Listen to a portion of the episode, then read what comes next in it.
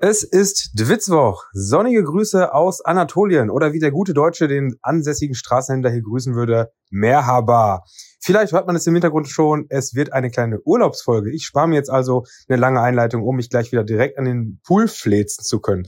Live aus dem Länderspielwochenende in der Türkei rein ins locker nochmal 5 Grad heißere Westfalen. Folge 105. Merhaba Schlü. Tim, ich begrüße dich. Tesche Kühe. Ich glaube Kühler. Ich hab's, aber wobei kann auch sein, dass ich falsch liege und deshalb äh, das nicht so ganz geklappt hat. Weil ich habe schon den einen oder anderen Taxifahrer einen Teschikülär, so als äh, guter Deutscher, ne, ist man dann ja äh, bemüht, hier auch die Landessprache zu äh, äh, stückchenhaft zu sprechen. Äh, ich wurde oft nicht verstanden. Also ich habe, glaube ich, einmal gehabt, einer hat sich übertrieben gefreut und mir auch zugewunken und gedacht, ich, ich kriege jetzt einmal gratis Taxi fahren. Nee, aber sonst äh, wurde ich hier teilweise, ja, wurde das wegignoriert, meine meine Versuche. Istanbul ist auch eine großartige Stadt. Wir werden hier ein bisschen Delay wahrscheinlich in der Aufnahme haben. Du bist tausende Kilometer von mir entfernt, deswegen wir überlappen uns äh, vielleicht ein bisschen, weil äh, das Internet in Deutschland schlecht ist. Ähm, ja, ich wollte gerade sagen, das, ist, das liegt, das liegt das nicht an der Türkei. Definitiv also, nicht. Alles, was mit Internet läuft, zu läuft tun alles außer Meinungsfreiheit läuft hier super, ey. Ich, ich, ich halt die Klappe, ey. Nein, hier, hier ist prima. Also hier, hier scheint die Sonne, super Urlaubsland. Hier gibt's überhaupt keine Probleme. Ja, hier gibt's aber Probleme, Tim. Und du lässt uns in Stich. Bei uns hier brennt die Hütte und du haust einfach ab aus diesem Land. Deutschland hat 4-1 gegen Japan verloren. Hans-Dieter Flick ist danach entlassen worden, Tim. Was machst du? Wir brauchen dich jetzt hier. Ich, ich habe äh, auch einen deutschen Bundestrainer mir angeguckt, also einen deutschen Nationaltrainer. Kunz habe ich gesehen am Freitagabend. Kunz. Stefan, Stefan Kunz. Äh, Stefan Kunz ist Trainer der türkischen Nationalmannschaft. Äh, war mir auch nicht so ganz klar. Wobei im Vorfeld, ähm, im Vorfeld dieses Spielbesuchs, über das ich danach noch reden werde, also ich habe selbstverständlich hier auch äh, die Urlaubswoche genutzt, um ein bisschen Fußball zu gucken. Und ähm, das, ja, im Nachhinein war es dann doch das Highlight-Spiel, war nicht ganz geplant, war das Länderspiel der Türken gegen Armenien, was ja politisch auch durchaus interessant ist.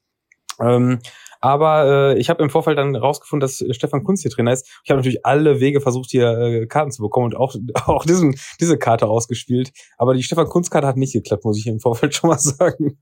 Also hast du hast Hinz und Kunz gefragt und äh, da ist nichts bei, bei rumgekommen. Hinz und Kunz oder, oder wie, der, wie der, ich weiß nicht mehr ganz genau, wie der Co-Trainer hieß, der eine Zeit lang auch äh, in Paderborn trainiert hat. Ich hab, da habe ich auch mal geguckt, ob den einer kennt, so aus dem Lippstädter Bereich, war leider nicht der Fall auch wenn es nur eine kleine Urlaubsfolge ist, wir, wir, ähm, wir ziehen das Pferd mal nicht von hinten auf. Scheiße, wie heißt dieses Sprichwort? Ich bin schon wieder lost. Nein, nein, das wir Pferd von zügeln. hinten. Von, wir, wir zügeln das Pferd von hinten auf. Das, äh, wir zwiebeln, wir zügeln. Wir zwiebeln das auf. Oh Gott, ey. Wir zwiebeln, wir zwiebeln das Pferd von hinten auf. Ähm, äh, nee, lass uns mal, lass uns mal ganz mal von vorne beginnen. Ich habe heute äh, erschwerte Bedingungen, denn ich ich chille jetzt hier gerade in meinem Hotelzimmer. Ich habe keinen Laptop vor mir.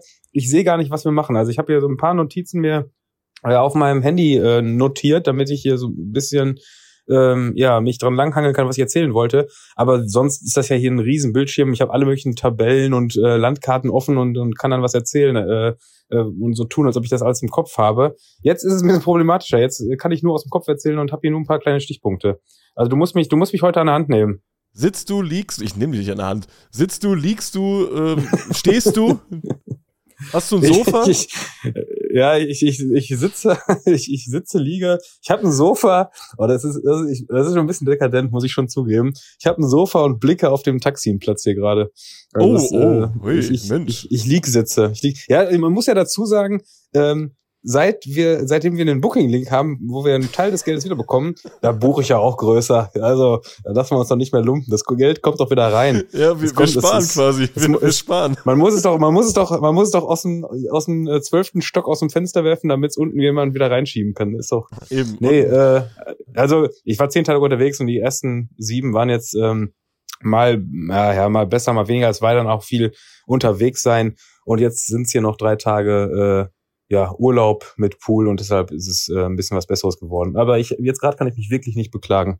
Beklagt haben sich allerdings äh, unsere IT-Nerds und das sind ja verdammt viele. Das Witzige war ja, da hat ja jeder Einzelne gedacht, dass er der einzige ITler ist, der uns schreibt. In jeder Rückmeldung war zu lesen, ich bin wahrscheinlich der Einzige, aber ich äh, äh, höre euch so. Und dann gab es doch, wie viel waren's? Ja, das waren locker, ich sag 10 bis 15 Leute. Auch, auch Mädels, die sich Wahnsinn. da gemeldet haben viele haben halt auch wirklich geschrieben, haben angefangen mit, ja, ja, ich bin wirklich, ich sehe nicht so gut aus, ich bin hässlich, aber äh, ich höre euch trotzdem gerne, ich bin Nerd. Äh, das räumen die meisten ITler schon ein. Einer, einer hat auch geschrieben, was hat der eine nochmal geschrieben? Ähm, äh, warum so ein IT-Bashing? Das ist der beste Beruf. Vor allem habe ich viel Homeoffice und äh, das ist einfach super, wenn es draußen nicht schifft. Also rein theoretisch ist ITler super vereinbar mit, mit äh, dem Hobby Groundhopping, weil man kann ja wirklich von überall immer Homeoffice machen, arbeiten, man kann machen, wie man will, man Zeiten einteilen. Das ist ja so der Idealberuf des, des Groundhoppers eigentlich. Aber Shift, wegen der Shift-Taste. Das ist doch mega witzig. Das habe ich gar nicht verstanden. Nein, ich, dachte, wenn es nicht Shift hat, ist es, hat das was mit Regen zu tun. Ich, ich habe es ja. nicht kapiert. Ich wollte, ja, doch mega Gag. Aber es ist, das ist IT-Nerd-Humor. ey. Das ist IT-Nerd-Humor, wirklich. Das ist IT-Nerd-Humor. Ja. Äh, die beste Rückmeldung war, äh, jemand arbeitet in so, in so einem mittelständischen Unternehmen. Ähm, und hat geschrieben, dass er, ja gut, er arbeitet halt in der IT, sonst, sonst wäre die Rückmeldung zu dem Thema nicht gekommen. Und der hat, äh, die Leute machen ihre Firmenreisen, buchen ihre Firmenreisen alle auf eigene Faust, auch über Booking. Und er hat eingestellt, dass der Favoritenlink für Booking auf jedem Rechner unser Dwitz-Link ist. Wie geil ist das denn? Ja, mega. mega. Und das, das muss jetzt jede Firma so machen. Wir, wir brauchen die ITler sogar richtig hier ja, ne, für, für das Konzept Dwitz-Booking-Link als Finanzierung dieses Podcasts hier. Das ist, ja. das ist echt der absolute Wahnsinn. Also äh, bucht gerne eure Reisen weiter über unsere Links, da würden wir uns freuen. Ihr habt keinen Nachteil, wir haben einen kleinen Vorteil. Und es kamen natürlich zahlreiche Rückmeldungen zu, zu Europapokalliedern. Ne? Da, hat uns ja, da hat uns ja alles Mögliche erreicht, ne? Überschwemmt fast schon, fast schon. Ja, wir wurden überschwemmt. Ja, ja, wir wurden, wir wurden überschwemmt von Europapokalliedern. Und ich habe mir jetzt nur zwei von 20 rausgesucht, weil da habe ich noch Fragen, Tim. Da müssten wir einmal drüber sprechen, oder? Ähm, ich bin gespannt, welche du rausgesucht hast. Hm, ich habe mir einmal, ich glaube, das ist eine, eine Frankfurt-Version, äh, die hier äh, aufgelistet wurde. Erste Runde Salzburg, zweite Runde Wien. Finde ich schon mal erstmal nicht so ambitioniert, zweimal in Österreich klingt, das, Also ich, ich sag, das klingt erstmal mega nach ÖFB Cup. ja, ja, das, das ist erstmal ÖFB Cup. Und dann befreien wir Saddam Hussein. Wo ist er denn? Also wenn, wenn die Reihenfolge so weitergeht, wahrscheinlich in Graz. Ja, also, er ist in der Steiermark, sitzt er an so einem See. Saddam Hussein versteckt sich in der Steiermark. Sonst macht das Lied ja keinen Sinn. Da hätte man, hätte man ruhig mal internationaler los, losstarten können. Also Salzburg, Wien und Hussein, hm. Und dann kommt es, äh, wir fahren Fahrrad wie Erik Zabel von Bologna bis nach Neapel. Und da habe ich mir auch überlegt, da, so eine Fahrradtour von Bologna nach Neapel, die wird unfassbar stressig sein. Da gibt's doch keinen Fahrradweg, oder? Nein, nein, nein, nein. Da gibt's kein, kein, äh, kein Rad, Radautobahn, sowas in der Art. Nee, nee, aber mal allein schon, wir müssen allein schon aufs, aufs Linguistische, ist das schon ein bisschen Zabel auf Neapel? Hm. Oh, das tut auch ein bisschen weh, oder? Ja, und das E von Erik müsste man äh, zeitgemäß jetzt auch wegnehmen, Tim. Da du keine Ahnung von Radsport hast, wirst du diesen Witz nicht verstehen, aber jeder, der sich ein bisschen mit Radsport auskennt, wird jetzt zumindest grinsen. Hm? Wegen einem E-Fahrrad? Nein, weil der Sohn von Erik Zabel Rick Zabel heißt. Ach so. Ich dachte, das hat was mit einem E-Fahrrad zu tun. Ja, E-Motor. Das ist, ver ist verpönt in der Radsportszene. Ich dachte, Tour de France wird nur noch von Leuten gewonnen, die mit dem E-Fahrrad unterwegs sind. Und deshalb wird der, früher gab es den E-Rickzabel, jetzt gibt es nur noch den Rickzabel. Naja. Jetzt gibt es noch den Rickzabel. Äh, ja, da haben wir einmal die Geschichte aus Frankfurt. Wie gesagt, mit Hussein, da musst du doch wirklich, du hättest ja dann über den Irak fliegen müssen, ne?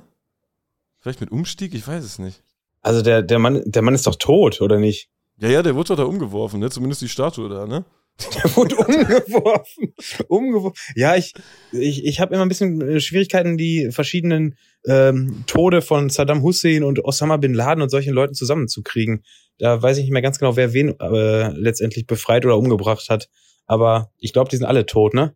So genau weiß ich das auch nicht. Ich fand bei, bei gibt's Osama noch, Bin Laden gibt's noch so richtige Gibt es noch so richtige Terroristen, äh, Idole, also so, so ja, ja, so großen, großen Terroristen wie früher Osama Bin Laden und solche, die, sind, die gibt's gar nicht mehr, ne? Ja, so einfach so Leute, die dann in ihrer Steinhöhle da sitzen, weißt du, da stehen so ein ja, paar Ja, ich meine einfach, die, die Stars, die Stars der Terrorszene, die sind doch alle tot. Erdogan, Tim. ja, hör auf. Ja. Das hast du jetzt gesagt. Also ich mag Erdogan. Ich bin, ich bin großer Fan. Ich muss auch, ich muss auch zugeben, ich habe ich hab hier schon ein paar, äh, man kriegt ja auch, je nachdem, wie man so bucht und was man für Leute anschreibt, man hat ja immer verschiedene auf einmal so WhatsApp-Nummern im, im Handy. Du glaub mal, ich habe aber einige Leute mit einem Erdogan-Profilbild gerade in meiner WhatsApp-Liste. Das kannst du mal davon ausgehen. Ey. Ja, vom Erdogan-Profilbild zum SSV Ulm. da haben wir nämlich auch. Einer der schönsten Übergänge der, der Geschichte dieses Podcasts. Ist nicht schlecht, oder? Der SSV Ulm hat nämlich auch ein eigenes Europapokallied. Du hast es ja letzte Woche schon gesagt, auch Kreisligisten haben irgendein Europapokallied, weil sie ja auch die Möglichkeit haben, in den Europapokal einzuziehen. Und äh, ja, und SSV Ulm hat, hat ein Lied, äh, was quasi auch in diese Richtung geht. Also erst spielen wir Landespokal, dann DFB-Pokal. Und Ja, dann, okay. Und dann wird's irgendwie komisch. Also, äh, die Textzeile ist: gestern noch in Aalbeck, morgen schon in Köln. Claudia Schiffer finde ich gar nicht schön. das ist großartig, oder? Wir sind die Ulmer, wir sind die Spatzen, wir sind diejenigen, die immer wieder klatschen. Das ist doch auch von, von den Bayern, die immer wieder feiern, oder? Das ist doch auch ein bisschen. Ja. Hast du mitbekommen von Stadionbrand in Taranto? Ja, ich habe es jetzt nur durch unseren Redaktionspark gerade mal kurz, äh, so ganz habe ich noch nicht verstanden, was passiert ist, aber da ist die Hütte abgebrannt, das Stadion ist abgebrannt, Wie? also zumindest der Gästeblock. Wir haben Mitte September und was heißt das für jeden Fußballfan Mitte September? In Italien fängt die dritte Liga an. Während in der Regionalliga Bayern äh, schon, schon die Relegationsspiele gespielt werden. Äh, Also. Mitte September fängt in Italien im Normalfall äh, jemand an, den Spielplan zu machen. der Spielplan kam ja einen Tag vorher. Der Spielplan kam einen Ja, Tag ja, ich vorher. wollte gerade sagen. Also das heißt erstmal, erstmal Italien. Da ist, äh, dass die, ich kann mich auch daran erinnern, dass die ja teilweise erst im Oktober angefangen sind, oder? Mit den unterklassigen äh, Ja, Spielbetrieb. ge gefühlt, gefühlt irgendwie schon. Ne? Also vor August findet da nie was statt. Und äh, jetzt ging das los direkt mit einem wunderschönen Derby. Äh, Taranto gegen Foggia. Und äh, Foggia durfte reisen und die, da haben die Leute natürlich Bock. Auf sowas haben die Leute Bock. Taranto, äh, riesige. Ich hätte jetzt, also im Vorfeld hätte ich gesagt Betonschüssel. Äh, da müssen wir gleich mal ein bisschen korrigieren. Und äh, ich war schon mal in Taranto. Das war, ich war zufällig. Äh, die Kurve hat ja da immer Stress mit dem Präsidenten. Mit Ey, das ist so Verein, ein, mit der Taranto Stadt. Ist für mich, Taranto ist für mich so die, eine große, eine große, so großer Mythos, weil ich habe da schon ein paar Videos und auch von deinen Erzählungen ab und zu mal gehört, äh, die, die, die können, die können so gute Auftritte haben, aber wenn man dann plant, ich traue mich nicht zu planen, da hinzufahren, weil ich das Gefühl habe, dass die 80 Prozent der Spiele nicht da sind. Heimspiele eh komplett boykottieren, auswärts dürfen sie nicht. Das gefühlt gibt's Taranto nur ein, zwei Spiele in der Saison, wo die, wo die Kurve auftritt. Kann das sein? Ja, ey, Taranto ist ein absoluter Mythos. Ich war in der, in der Serie D da gegen, ich weiß gar nicht, gegen irgendwas, wo auch keine Gäste mit dabei waren. Und da wusste ich im Vorfeld auch nicht, ja, treten die jetzt auf oder nicht, weil die hatten mal eine Zeit lang, da sind die aufgetreten, ich da hingefahren, hab eins der Top 10 Spiele meines Lebens gesehen. Einfach in der Serie D. Ja, krank. Äh, ohne, ohne Gästefans. Ähm, ich habe das einem äh, Kumpel erzählt von mir, der auch äh, sehr ja, Italien-affin ist. Ich sag, ey, Dennis, wenn du wieder buchst, fahr da runter, fahr da hin. Zwei Wochen später fährt er dahin, schickt mir ein Foto, leere Kurve. Yo, geil, top, danke nochmal für den Tipp. Aber, tut mir leid im Nachgang, aber äh, ja, das ist das absolut, wenn die da sind, dann, dann wird es richtig gut. Und ähm, wenn Foggia da ist, dann, dann wird es ja eigentlich auch gut. Die kamen allerdings erst Mitte der zweiten Halbzeit an. Und die haben in kürzester Zeit geschafft, den Gästesektor abzubrennen. Also erstmal habe ich gelesen, dass die Mitte der zweiten Halbzeit angekommen sind, weil äh, die auf der Autobahn ein Polizeiauto gerammt haben. War wahrscheinlich ein Auffahrunfall, sowas, oder? So Ja, klingt ja, das ja, ja, das wird nicht so, das wird nicht böswillig gewesen sein, vermute ich einfach mal. Oder sagen die drängen, die, haben die Bullen in der Abfahrt zu früh einfach weggedrängt. Ja, ja. Ihr fahrt jetzt hier raus. Ciao. Und ähm, sind die halt Mitte der zweiten Halbzeit rein, haben wahrscheinlich, ne, man kennt das ja, reingelaufen, gepöbelt, ich kann es mir genau vorstellen, einen Böller gezündet, äh, dann ein bisschen noch gesungen, tralala. Und dann sind die, äh, ja, dann war halt das Spiel beendet. Ich glaube, Taranto hat 2-0 gewonnen und äh, Foggia hat einfach noch eine Fackel aus dem Oberrang geworfen. Und wer jetzt im Stadion von Taranto schon mal war oder generell in Ita italienischen Stadien, das ist ja einfach viel Beton und so ein bisschen Rost, oder? Beton, Rost und gelegentlich noch ein Plastiksitz. und gelegentlich noch ein Plastiksitz. Also ich hätte es gesagt, von so einer, von so einem Stadion, da brennen vielleicht dann zwei Plastiksitze ab, aber mehr dann auch nicht. Die Problematisch wird, schmilzen auch eigentlich eher. problematisch wird es dann, wenn man unter dem Gästeblock ähm, Kunstrasen-Gummimatten lagert. dann wird das Kunstrasen, Gummimatten und diverse Planen lagert, weil dann kann es schon mal einen Großbrand geben und äh, ja, da ist jetzt äh, der Gästeblock halb abgefackelt. Ähm, muss wahrscheinlich auch dicht gemacht werden.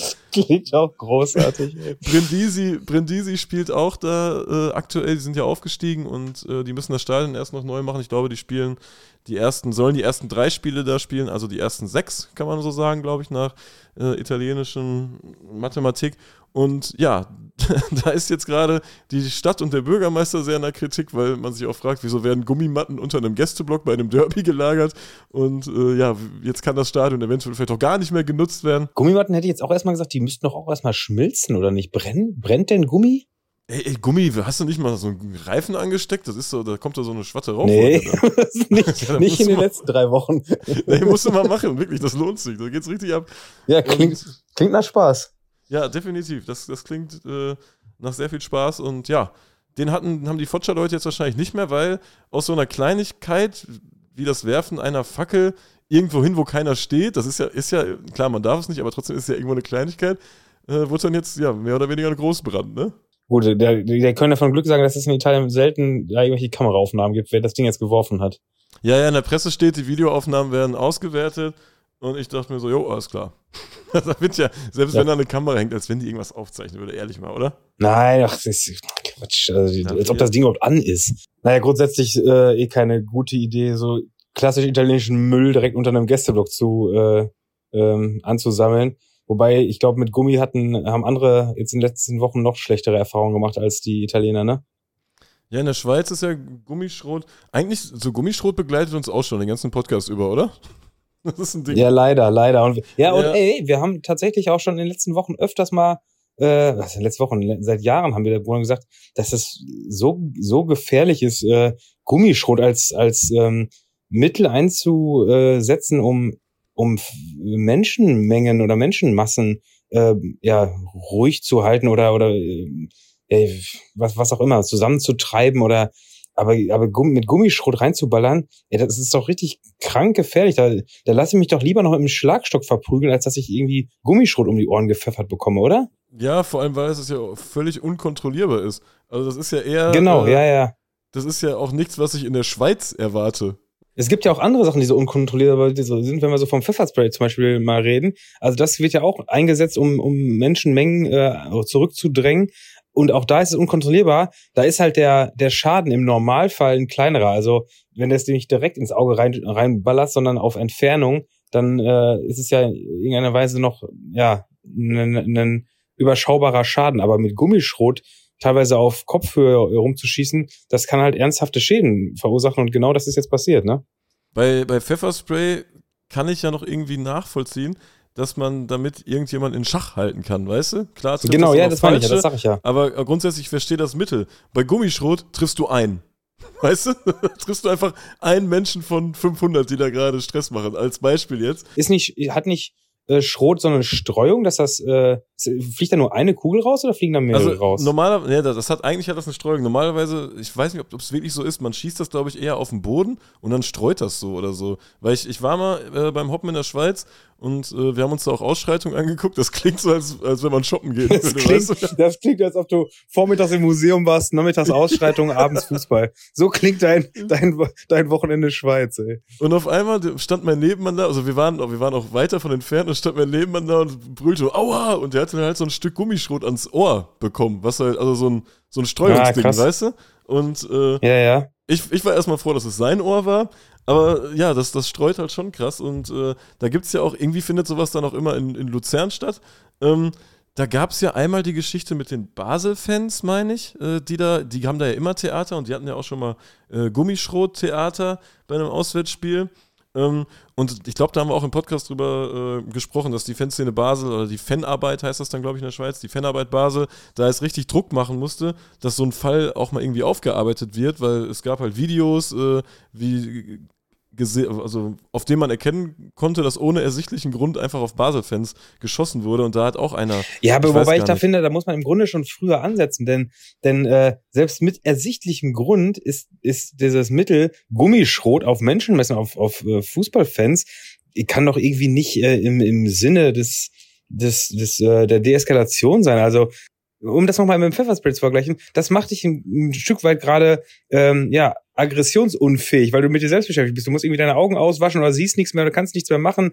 Äh, weißt du, das ist ja im Grunde genau das, was was du als äh, als äh, Beamter in dem Moment äh, erhoffst, dass du quasi keine Gegenwehr mehr kriegst. Aber Gummischrot tut in dem Fall höllisch weh, hat aber für die Sekunde danach wieder schon wieder keine Auswirkung. Ja, und bei dem äh, Luzern-Spiel war es dann auch so, dass äh, jemand auch ins Auge getroffen wurde, eine Beschädigung am Auge hatte und äh, etwas Sehkraft verloren hat und äh, jetzt gab es ja jüngst noch einen, Fall, ich glaube bei äh, Luzern gegen Joe Garden war das, da haben wir ja auch darüber berichtet, dass da wieder jemand ins Auge getroffen wurde und äh, dass da noch nicht klar war, äh, ob er jetzt sein Augenlicht behalten kann oder nicht.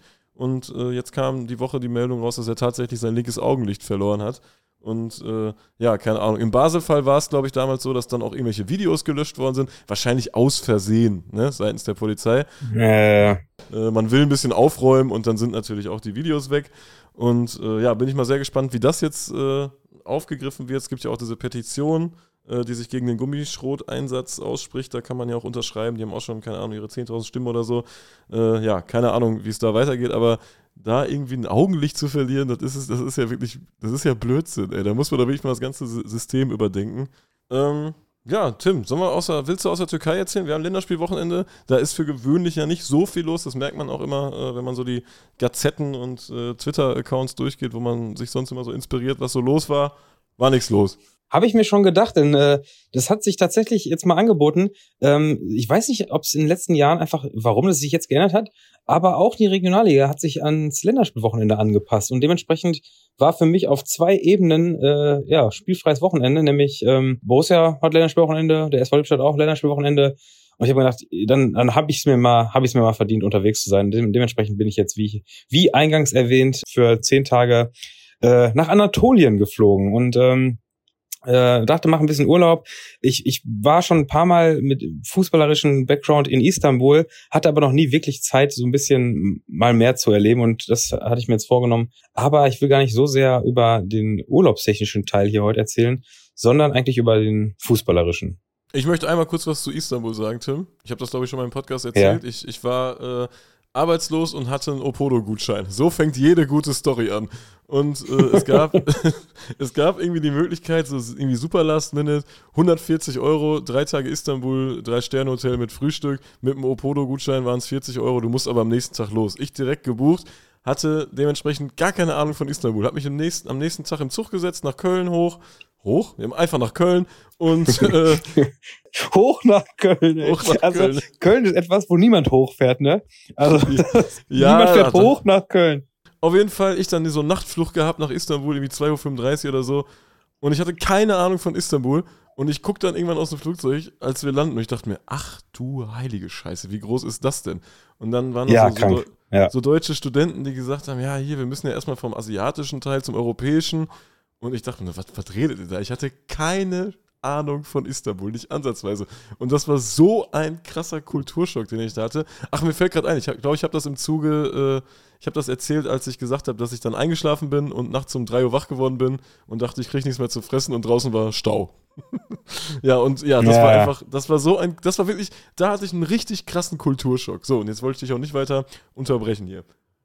Doch, gerne, weil sonst wird das ja hier ein Monolog. Aber, aber ähm, nee, ich muss zugeben, ich, mir war immer schon klar, dass diese Stadt gigantisch groß ist. Also die, das ist ja auch so, viele, viele so Großstädte, so Metropolen haben riesige Einwohnerzahlen. Ich weiß gar nicht, was Istanbul hat. 17 Millionen irgendwie sowas? Nee, den Punkt, auf den ich gerade kommen wollte, war, dass viele solche Metropolen natürlich auch gut in die Höhe gebaut sind. Das ist in Istanbul ja auch, und ich halte es auch für sehr sinnvoll, ist nicht, nicht gemacht worden, sondern es geht ja alles auf die Breite. Also du hast ja hier selten mal Häuser, die die mehr als äh, vier, fünf Stockwerke haben. Also so, so, so, ähm, so Wolkenkratzer hast du ja im Grunde gar nicht. Also auf dem asiatischen Teil glaube ich noch ein paar, aber die Bevölkerung ist wirklich in der Breite. Also das, das macht natürlich hier die, das Imposante vor allem aus. Und einfach, dass du mehr oder weniger auf zwei ähm, Hälften am Bosporus, fast sogar auf drei, weil der eine, eine Teil zieht sich ja auch noch mit dieser, mit diesem, ja, diese Meeres, Meeresbucht zieht sich auch noch tief rein. Also im Grunde hast du ja quasi so drei Arten von Stadtteilen.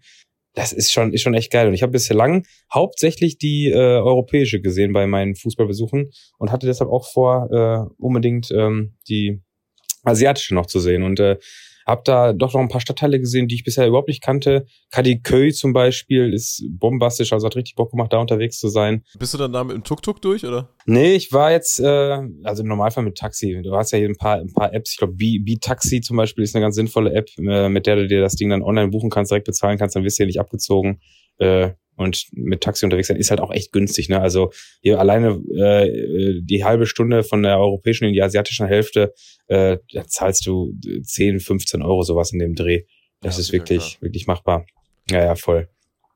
Ähm, nee, ich, ich äh, versuche jetzt nochmal irgendwie auf den Fußball zu kommen, denn äh, ich ähm, habe dann gesehen, dass äh, äh ja, also ich beziehungsweise bei der bei der äh, Ansetzung der Länderspiele hatte ich erstmal gesehen, Türkei hat ein Heimspiel. Ich bin davon ausgegangen, es wird in in Istanbul sein. Ist es nicht? Es war in Eskişehir und ähm, ja interessanterweise aber auch noch gegen Armenien, was natürlich politisch ja eine eine würde ich sagen interessantes Ding ist. Hatte ich so gar nicht direkt auf dem Schirm, als ich dir geschrieben habe, welche Spiele ich gucken will, hast du geschrieben, war es ja mega geil, Türkei gegen Armenien wo ich gedacht habe, ja, warum?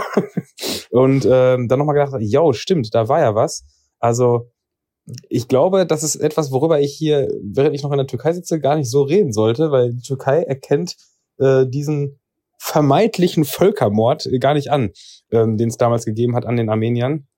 Ich glaube, weite Teile Europas und, äh, und auch alle Historiker äh, haben ausreichend Belege gefunden, dass das durchaus man davon ausgehen könnte, dass es diesen Völkermord gegeben hat. Ähm, aber äh, so, die Türkei spricht, so, glaube ich. Ja, sorry. Ich finde das so krass, dass ähm, dieser Krieg, der war ja äh, 1920 oder so, weißt du? Das finde ich so krass, weil das, mhm, ja einfach, ja. das ist einfach nur 100 Jahre her. Und wenn man so hört, Armenien-Türkei-Krieg, könnte man denken, ja gut, das war dann irgendwie 1734, äh, keine Ahnung, weißt du? Und das ist ja einfach, so lange ist das ja noch gar nicht her. Ja, wobei ich, äh, aber ja, den Gedanken hatte ich auch schon. Ich habe hab dann aber auch gleichzeitig direkt wieder die Gedanken gehabt. Aber andererseits ist es schon wieder länger her äh, oder so lange her, dass eigentlich niemand mehr es erlebt hat.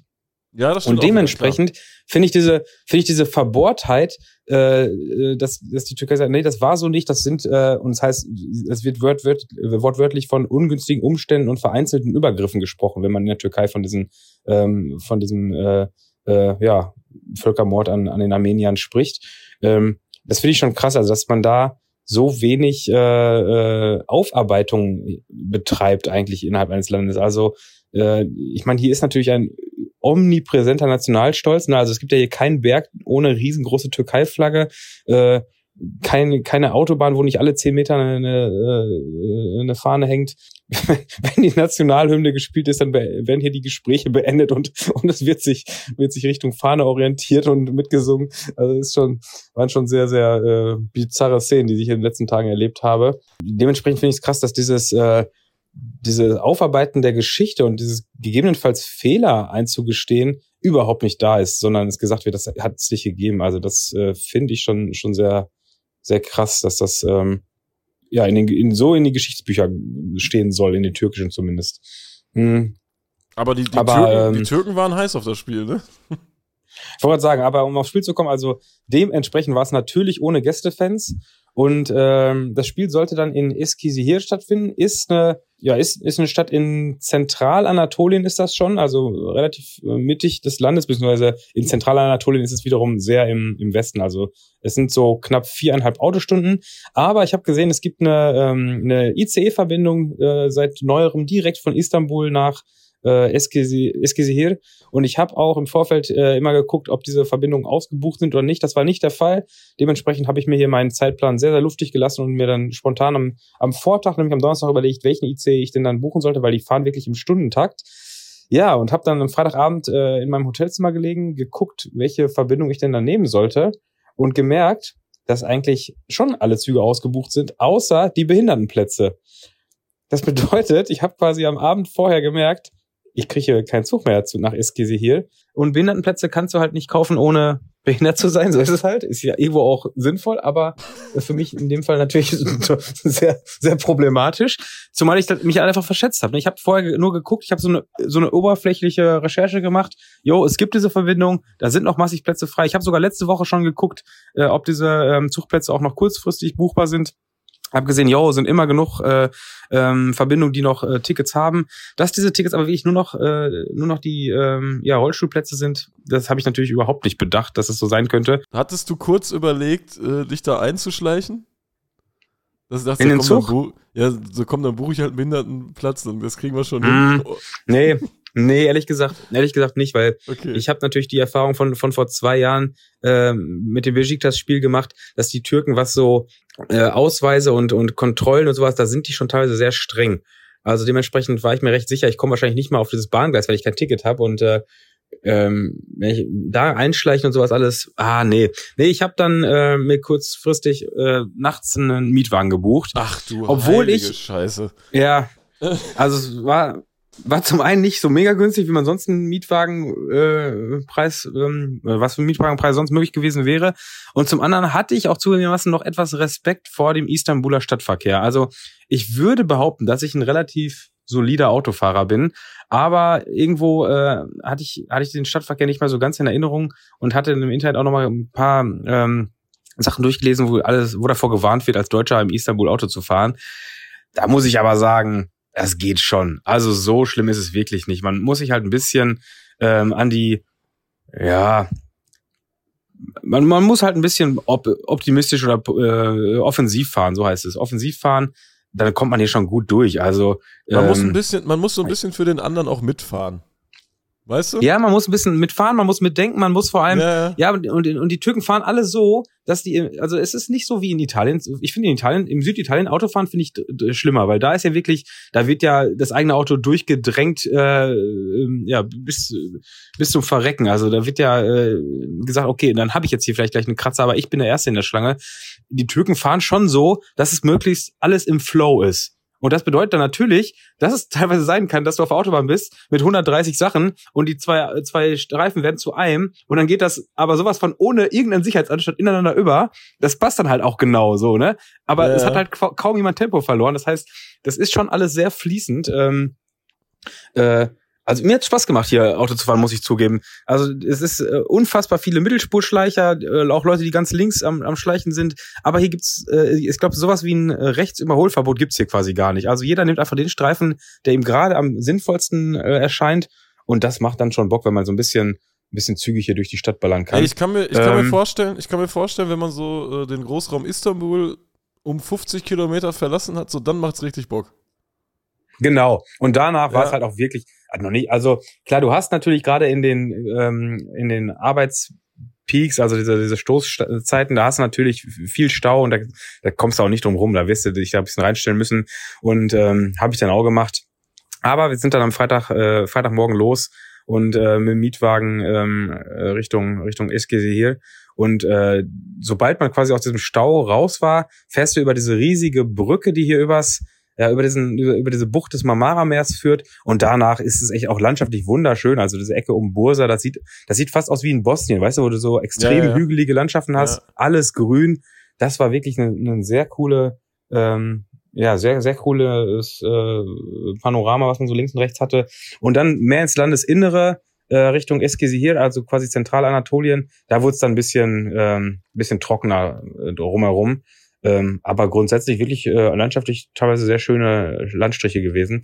Und ich glaube auch, Türkei ist so ein Land, das, ähm, wenn man jetzt das mal aus Groundhopper-Sicht be be betrachtet, dann ist es schade, dass es so groß ist. Denn äh, ich finde es immer schade, wenn man, ähm, wenn man in einem Land, ja, ist sowieso immer schade, wenn man nur ein, zwei Grounds macht, vor allem wenn die dann auch noch in einer Stadt sind, weil Türkei natürlich ein, ein Riesenstaat ist, von dem man natürlich nie was sieht, weil ganz, wenn man mal ehrlich, ist, die meisten, die den Länderpunkt haben, die haben den in Istanbul gemacht, vielleicht noch irgendwo, äh, wenn man in Side am Strand gechillt hat und dann da irgendwie äh, in der Nähe äh, Izmir oder sowas oder äh, Antalya, irgendwie solche Orte, da in der Nähe dann irgendwo ein, äh, ein Spiel geguckt hat, dann hat man vielleicht da noch was in der Ecke. 100 Aber sind wir mal ehrlich, also sind wir mal ehrlich, wer fliegt denn nach Zentralanatolien und guckt sich in Eskişehir da irgendein Spiel an? Also zumal ähm, Eskişehir ist als Standort jetzt sowieso recht witzig. Da steht eine riesengroße moderne Arena für 35.000 Leute äh, und der Verein spielt mittlerweile in der fünften Liga. Liegt, liegt einfach daran, ähm, dass äh, dieses, diese Arena wurde, glaube ich, im Rahmen der äh, Europameisterschaftsbewerbung der Türkei 2016 ähm, geplant. Die haben sie ja bekanntermaßen nicht bekommen. Das Stadion wurde aber trotzdem gebaut. Es gab auch eine ganz dringende Notwendigkeit, denn Eskisehir ist ähm, 2016 aus der ersten Liga abgestiegen, haben damals noch im alten Stadion gespielt und beim Abstieg haben die Fans aber einfach die Bude abgebrannt. Also äh, ähnlich wie in Italien, nur glaube ich vorsätzlicher und auch weitläufiger. Das Stadion ist wirklich äh, komplett abgebrannt, ist mittlerweile auch abgerissen. Und die hatten also eine ganz dringende Notwendigkeit, äh, dann äh, ja ein neues Stadion zu haben und hatten Glück. Im Grunde, vielleicht war es auch in den Hinterköpfen da schon, weil da standen mit Sicherheit schon so ein paar, ähm, äh, ein paar Fundamente, dass äh, die eine neue Arena bekommen. Ja, und die sind dann quasi 2016, 17 in diese neue Arena umgesiedelt, dann als Zweitligist. Das ist ja ein bisschen so wie mit dem Olympiastadion, ne? Wenn, wenn du sagst, es wurde schon mal für eine EM ein Stadion schon mal gebaut, in der Hoffnung, wir kriegen da eine Europameisterschaft. Beim Olympiastadion ist es ja ähnlich. Ich glaube, in, in Istanbul steht das einzige Olympiastadion, ohne dass da je eine Olympiade stattgefunden hat. Ach so, ah, ja, ja. Weißt du, da steht ja eine riesige Schüssel. Ist, ich weiß ja, nicht, wie das ja, heißt. Atatürk. Stadion. Ich, weiß ehrlich gesagt genau. gar nicht genau, wo das ist, weil ich war Nee, jetzt viel unterwegs am- und die anderen. Ich weiß genau, wo das ist. das ist am, Am Arsch der Welt, was schon, der ne? Welt. Es ist am Arsch der Welt. Das ist so krass. Ähm, ich war da halt bei mein, meinem Aufenthalt, wovon ich gerade erzählt habe, ne, diese äh, 40 Ja. Euro Reise, 40 Euro Reise, auch geil, ne? Und ähm, Ja, ja. ich hatte, du hattest die wildesten Groundhopping-Berichte gelesen, weil Istanbul BB hatte in diesem Stadion gespielt und äh, dabei. Bajakci, ist das nicht Baj Bajakci? Stimmt, hast recht, ja klar, logisch. Ja. Krass, das habe ich damals ja. noch gar nicht so, so wahrgenommen. Und äh, bei Bajakci hier waren damals halt so um die 1000 bis 2000 Zuschauer in dem Olympiastadion, wo 70.000 reingehen, ne? Und dann haben die halt Ja, äh, gegen Fenerbahce gespielt und da war, waren halt 8000 Gästefans. Aber da hinzukommen, ne? Ich hatte, die, da, du hast da Groundhopping-Berichte darüber gelesen, weil es gab halt keine Metro, die sollte noch gebaut werden. Vielleicht ist die jetzt fertig, weil das ist ja echt schon lange her. Und du musstest irgendwelche Busse finden, die irgendwo losfahren sollten und du hast die, die wildesten Groundhopping-Berichte gelesen. Einer hat geschrieben, ja, ich wollte auch zu dem Stadion und auf einmal stand ich äh, vor einer riesigen Schlucht. Der ist nicht angekommen, weil er vor einer Schlucht stand. Der, der andere schreibt, ich war da, äh, ich habe den falschen Weg genommen, den falschen Bus, dann musste ich über eine achtspurige Autobahn laufen und nur solche Geschichten. Und ein Kumpel von mir war auch da, der meinte, ja, ich, ich bin auch angekommen, ich musste durchs hohe Gras laufen und da waren Schlangen. Also es waren wirklich die verrücktesten Geschichten, wie man dann zu so einem Stadion äh, gekommen ist. Wahnsinn. Und das ist ja auch so eine Story. Es gab kein Olympia in der Türkei, aber das Olympiastadion steht und das ist einfach eine riesengroße Schüssel. Und auch dieses ganze Areal, das ist so weitläufig, da könntest du, keine Ahnung, noch einen, einen Flughafen nebenstellen. Also das ist echt Wahnsinn, ey. Aber bitte, weiter. Ich glaube, jetzt haben sie sich dafür beworben, äh, zusammen, das ist auch eine kuriose Bewerbung, ne? Die haben sich mit Italien zusammen für die EM, was ist, 28 oder ist die schon vergeben oder 32? Irgendeine EM auf jeden Fall. Mit Italien zusammen haben die sich beworben. Das ist, das ist gerade eh so ein ganz komisches Thema, ne? Es war ja immer so, Diese Kooperation, ne? genau, so Holland, Belgien bewirbt sich, äh, Polen, Ukraine bewirbt Ja, sich. macht, macht, macht noch Sinn. Auch Und noch jetzt- okay. Und jetzt kommt so äh, äh, Norwegen, Finnland und Kongo oder so, weißt du, so ganz Ja. komische Sachen, ey. Was ist das für ein Blödsinn, ey? Ja, das wäre auch. Ja gut, es ist halt alles globalisierter, aber also teilweise finde ich auch, wenn die kulturell noch was gemeinsam haben, okay, aber die liegen nicht nicht äh, ja regional beieinander und sind dann auch noch nur über äh, Flugzeuge da, äh, erreichbar. Ah, das ist schon komisch. Also Türkei und Italien. Wobei, wobei ich muss schon zugeben, viele Dinge in der Türkei laufen wie in Italien. Also du hast eben von von, Tür äh, von italienischer Mathematik geredet und also türkische Maßstäbe sind bei vielen Dingen auch sehr sehr ähnlich, finde ich. Ich habe mich hier schon sehr oft erinnert gefühlt, auch das Autofahren und solche Geschichten. Also das, das hat schon hat schon was voneinander. wie ist das Ähm, denn? Musst du, musst du Maut zahlen auf der Autobahn, oder? Ja, also jetzt, ja, man fährt ab und zu so durch, durch so durch so Schranken. Äh, es hat, hat der Mietwagen-Dings natürlich äh, eingebaut, das Kennzeichen ist registriert. Ach so, da steht ja, dann ja. immer, was es gekostet, aber das ist, sind Kleinstbeträge. Also das ist so 20 Lire, 25 Lire standen da mal drauf, was umgerechnet äh, unter ein Euro ist. Wird dann nachher von der Kreditkarte abgebucht. Ich gehe davon aus, dass ich es nicht merke, um es mal ganz großspurig zu sagen, weißt du. Also das war, ich habe nicht das Gefühl gehabt, dass es viel Maut gekostet hat. Ich habe mich Ja. aber auch nicht informiert und hatte ja eh keine Wahl, äh, angesichts dessen, dass ich dann eh schon das Auto hatte. Ähm, Nee, äh, SGB hier, äh, also zum, zum Sportlichen noch, die haben dann die Bude abgebrannt und haben jetzt äh, diese neue Arena. Und die sind mittlerweile äh, seit 2000, also die haben eben gesagt, die sind für vier Jahre in der zweiten Liga geblieben. Ähm, 2021 sind sie in eine dritte abgestiegen, 2022 in eine vierte und dieses Jahr sind sie in die fünfte runtergegangen. Also die spielen jetzt in der fünften Liga. Das ist die, das ist die höchste Amateurliga. Also die spielen quasi Kreisliga in einem 35.000 Mann Stadion. Das ist Aua. wirklich absolut bescheuert. Ähm, ja, und dementsprechend war die Aufregung groß, dass der Verband das Spiel äh, der türkischen Nationalmannschaft nach Eskisehir gelegt hat, auch noch gegen die Armenier. Ich glaube, ein National- oder ein Länderspiel gab es schon mal dort, ähm, war aber das einzige irgendwie vor fünf, sechs Jahren oder so. Und äh, ich hatte, habe es auch ein bisschen unterschätzt mit Tickets, weil das war natürlich online dann äh, innerhalb von Minuten ausverkauft. Ich wollte auch gerade sagen, bei so einem Land mit so einem Nationalstolz, da kriegst du doch auch die 70.000 voll in so einem Olympiastadion, oder nicht? Weil das ist ja, ja, ja man, man reibt sich ja an, gerne an so Gegnern auf und man, man hasst ja auch dann gerne in dem Fall. Weißt du, ich meine? Da kriegst du auch so ein Ding voll. Ja, ja, voll. Absolut ich hätte, ich hätte es auch sehr gerne gesehen, also dieses, dieses große Olympiastadion hier voll zu machen oder so, das wäre top gewesen. Stattdessen da vor, vor 34, 35.000 in, in Zentralanatolien irgendwo am Arsch der Welt, habe ich nicht so ganz verstanden, was die Beweggründe dahinter waren. Aber klar, die Bude war da natürlich auch rappelvoll, gerade weil die äh, in dieser in dieser wirklich nicht kleinen Stadt da, also Eskisi hier sagt einem jetzt natürlich erstmal nicht so viel, ist aber eine, das ist mal eben, das ist eine, eine richtig schöne Stadt, ne? Also ich habe dir ja ein paar Fotos geschickt und habe gesagt, ey, das ist hier ist eine Insta-Stadt hier. Also die haben einen so ein so ein so äh, so ein Haus Hausbaustil da Odun Pasari oder irgendwie so heißt das. Äh, und damit die ganze Altstadt ist voll mit diesen Häusern. Sieht wirklich wunderschön aus. So bunt mit Holz gebaut. Äh, also kann man echt auch Sightseeing machen in dieser Stadt. Ja, und groß ist die Stadt auch, hat halt auch eine, eine eigene, relativ bekannte, weiß ich nicht, aber auf jeden Fall aktive Fanszene.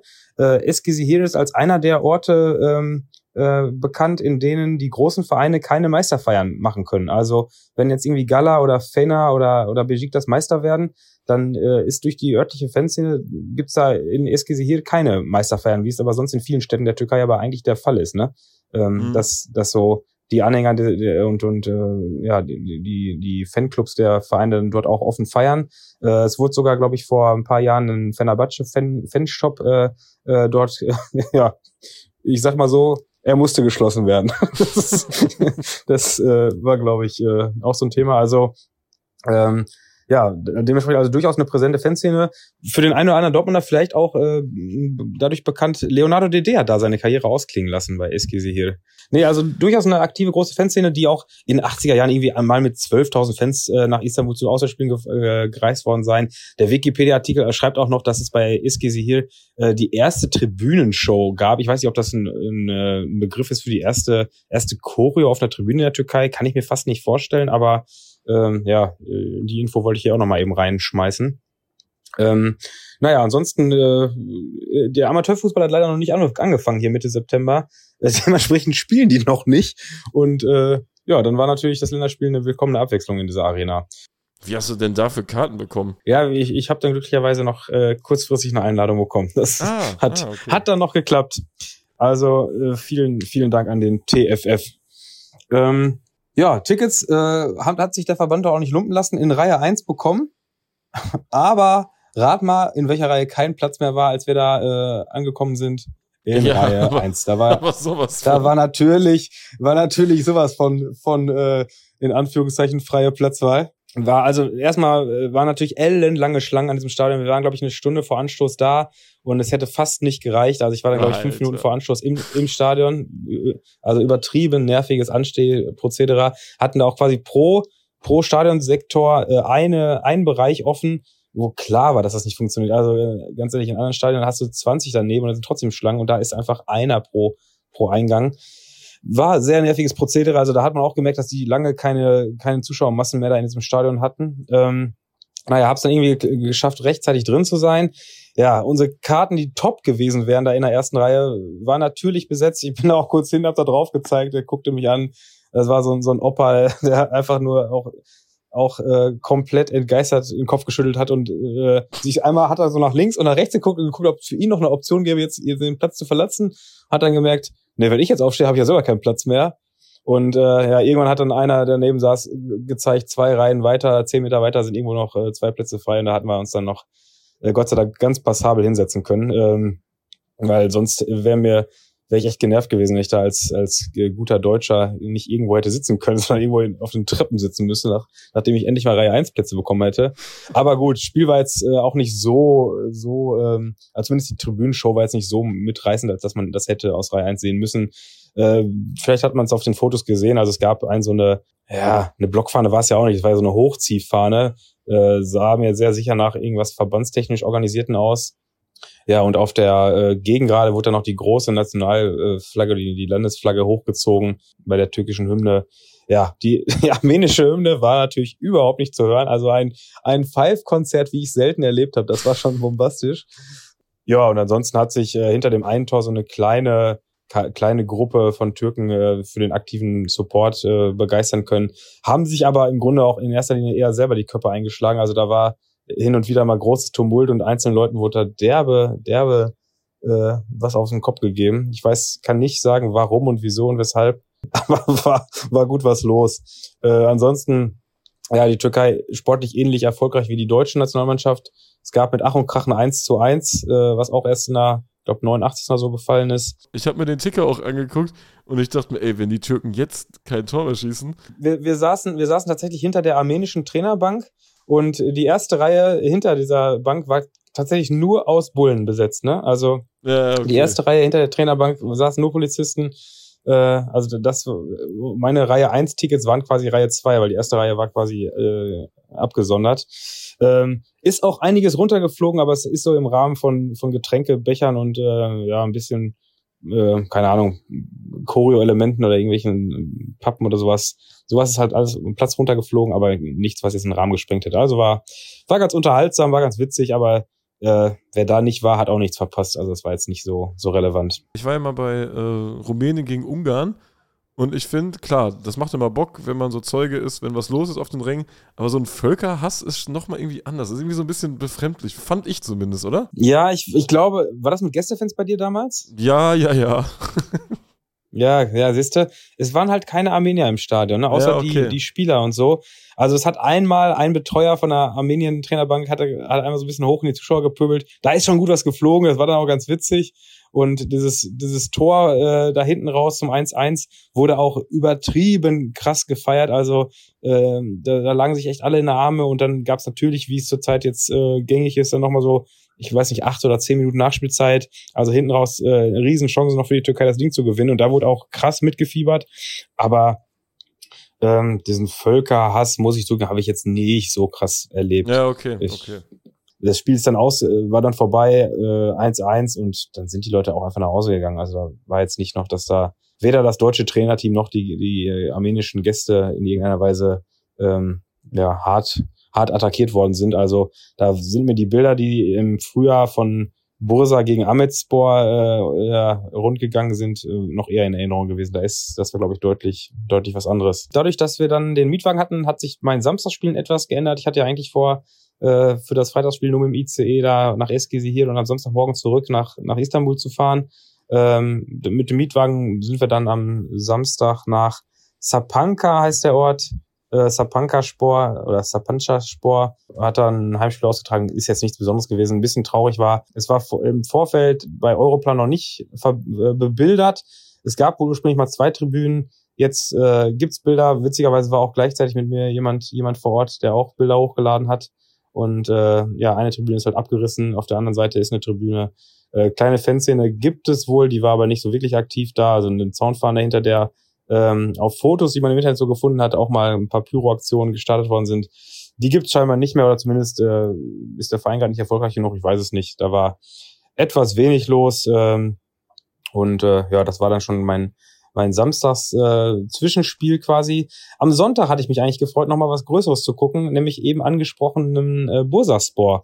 Ähm, Bursaspor hat ja äh, im, im Frühjahr, das müsste Anfang März gewesen sein, dieses Spiel gegen Ahmetspor, also aus Wow, wie spricht man den Ort? Diyarbakir? Das ist so die Hauptstadt der Kurden in der Türkei. Ahmetspor kommt daher. Genau, Ahmetspor kommt ja her und äh, der Verein ist halt der äh, Repräsentant quasi für die kurdische Bevölkerung in der Türkei. Also überall, genau. wo die spielen, kommen dann halt Kurden dahin, weil sie sich damit identifizieren können. Und überall, wo die spielen, gibt es halt äh, Randale und da werden halt, da werden die krassesten Sachen gemacht. Also bei irgendeinem Spiel zum Beispiel, äh, da wurden auf der Stadionleinwand äh, Bilder gezeigt, wo äh, kurdische Städte vom türkischen Militär attackiert Ja, werden, ja. wo irgendwas hochgesprengt wird und so. Also Völlig krass, völlig krass, wirklich.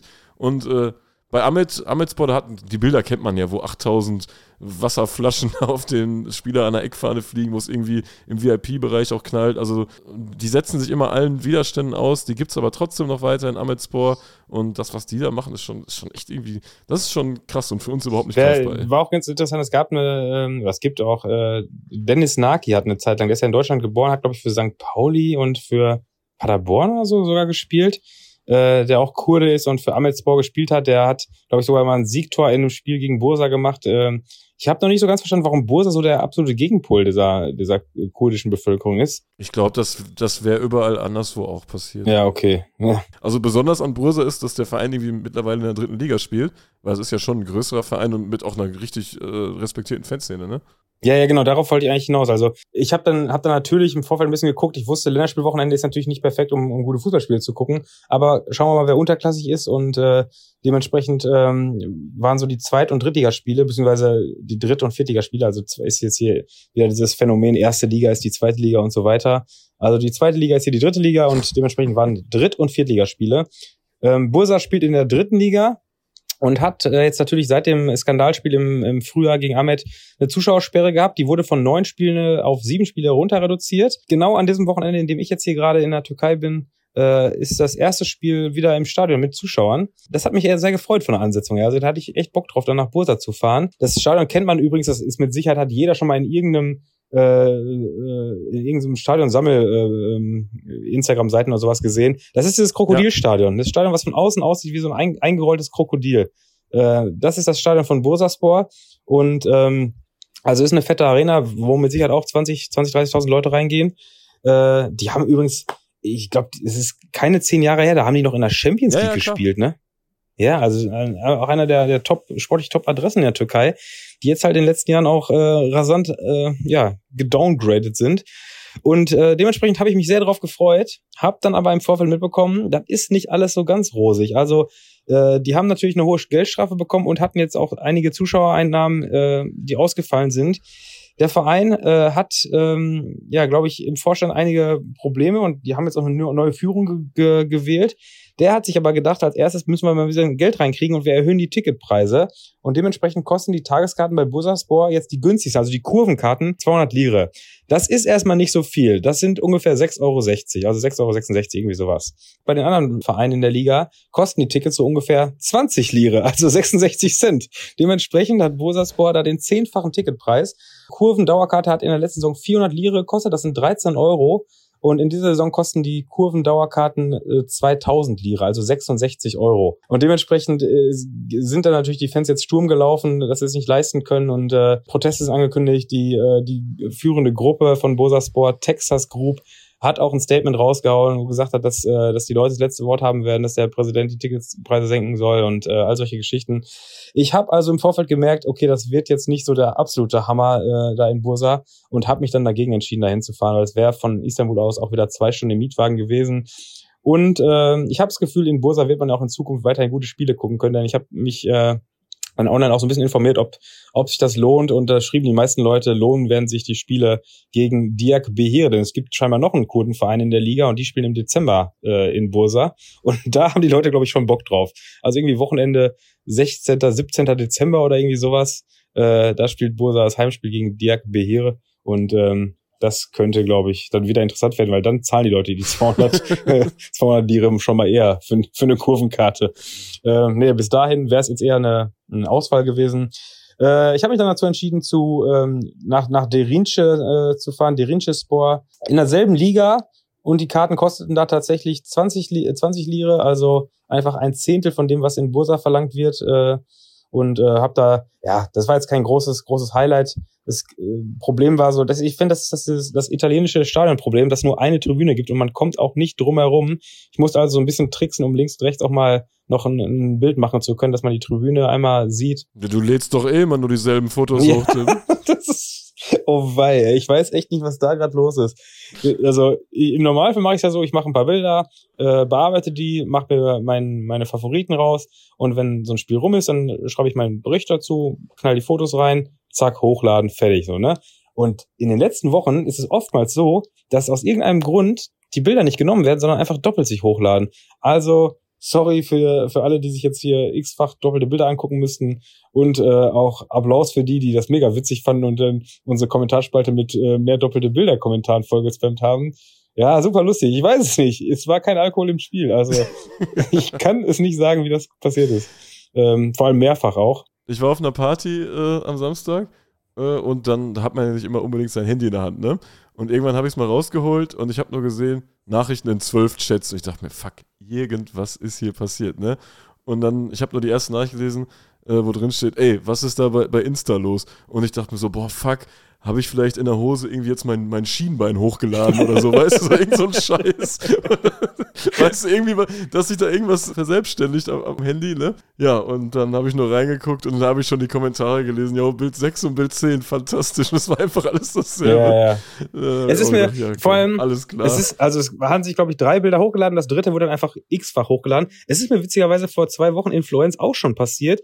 Da habe ich es aber direkt äh, geguckt und habe dann, da ist es nur bei bei Platz äh, äh Bild 6, 7 und 8 passiert. Ich hatte eigentlich acht Bilder mir rausgesucht und die letzten beiden sind es nicht geworden. Ich fand die dann nicht so relevant, dass ich es neu gemacht habe, aber ich musste die auch direkt rauslöschen, weil sich das sechste Bild quasi auch zweimal, zweimal noch dupliziert hat. Ey, kein Plan. Falls jemand diesen Fehler auch schon mal hatte und weiß, woran das liegt, bitte melden. Ich weiß es nicht. Ich muss gerade immer prüfen, ob die Uploads, die ich mache, funktionieren. So, zurück nach äh, Derinsche oder nach Beledier ich glaube, so heißt der Verein, Beledier Derinspor, hatten auch eine kleine Gruppe, ähm, die da mit 20, 25 Leuten gesungen und getrommelt haben.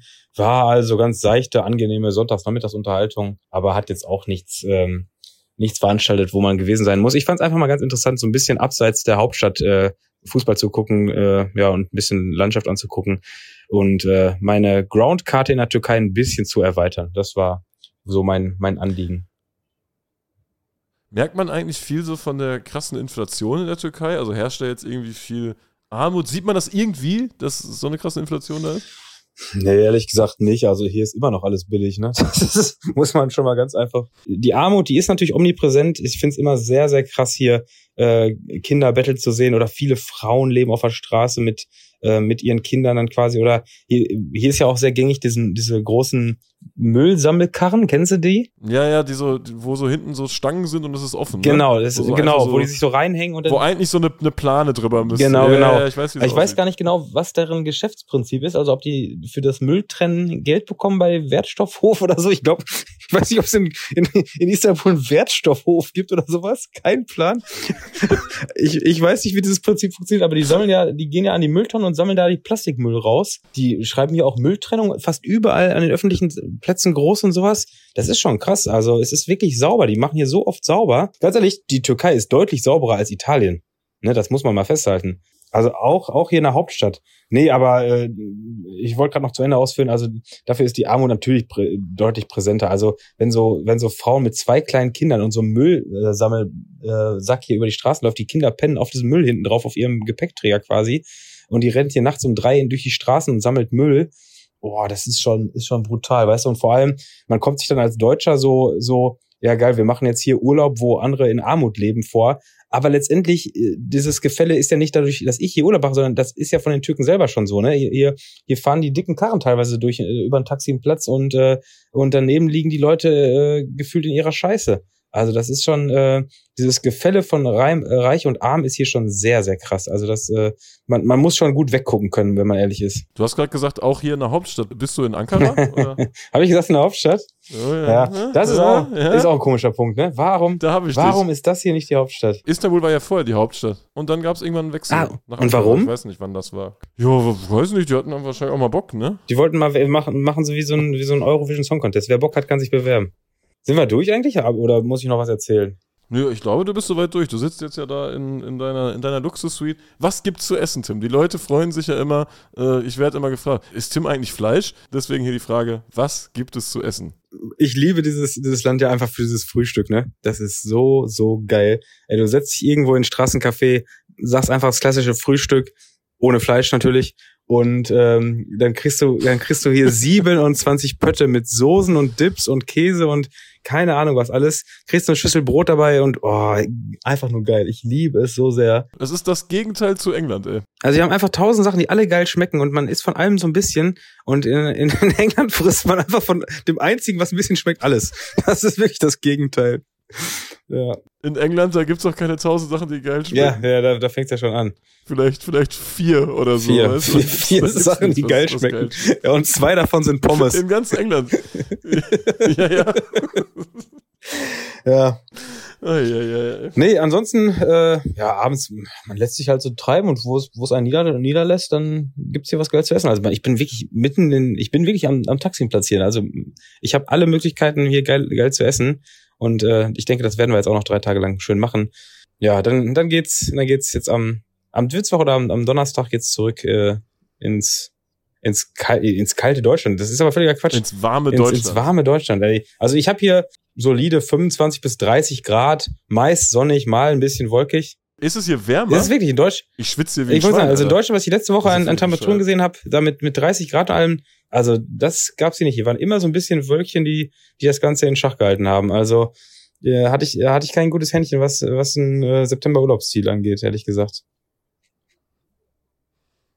Wahnsinn. Ja. Ja. das ist ja, das ist ja verrückt. Das ist ja verrückt. Absolut. Ich wollte noch einen Gruß rausschicken, fällt mir gerade ein.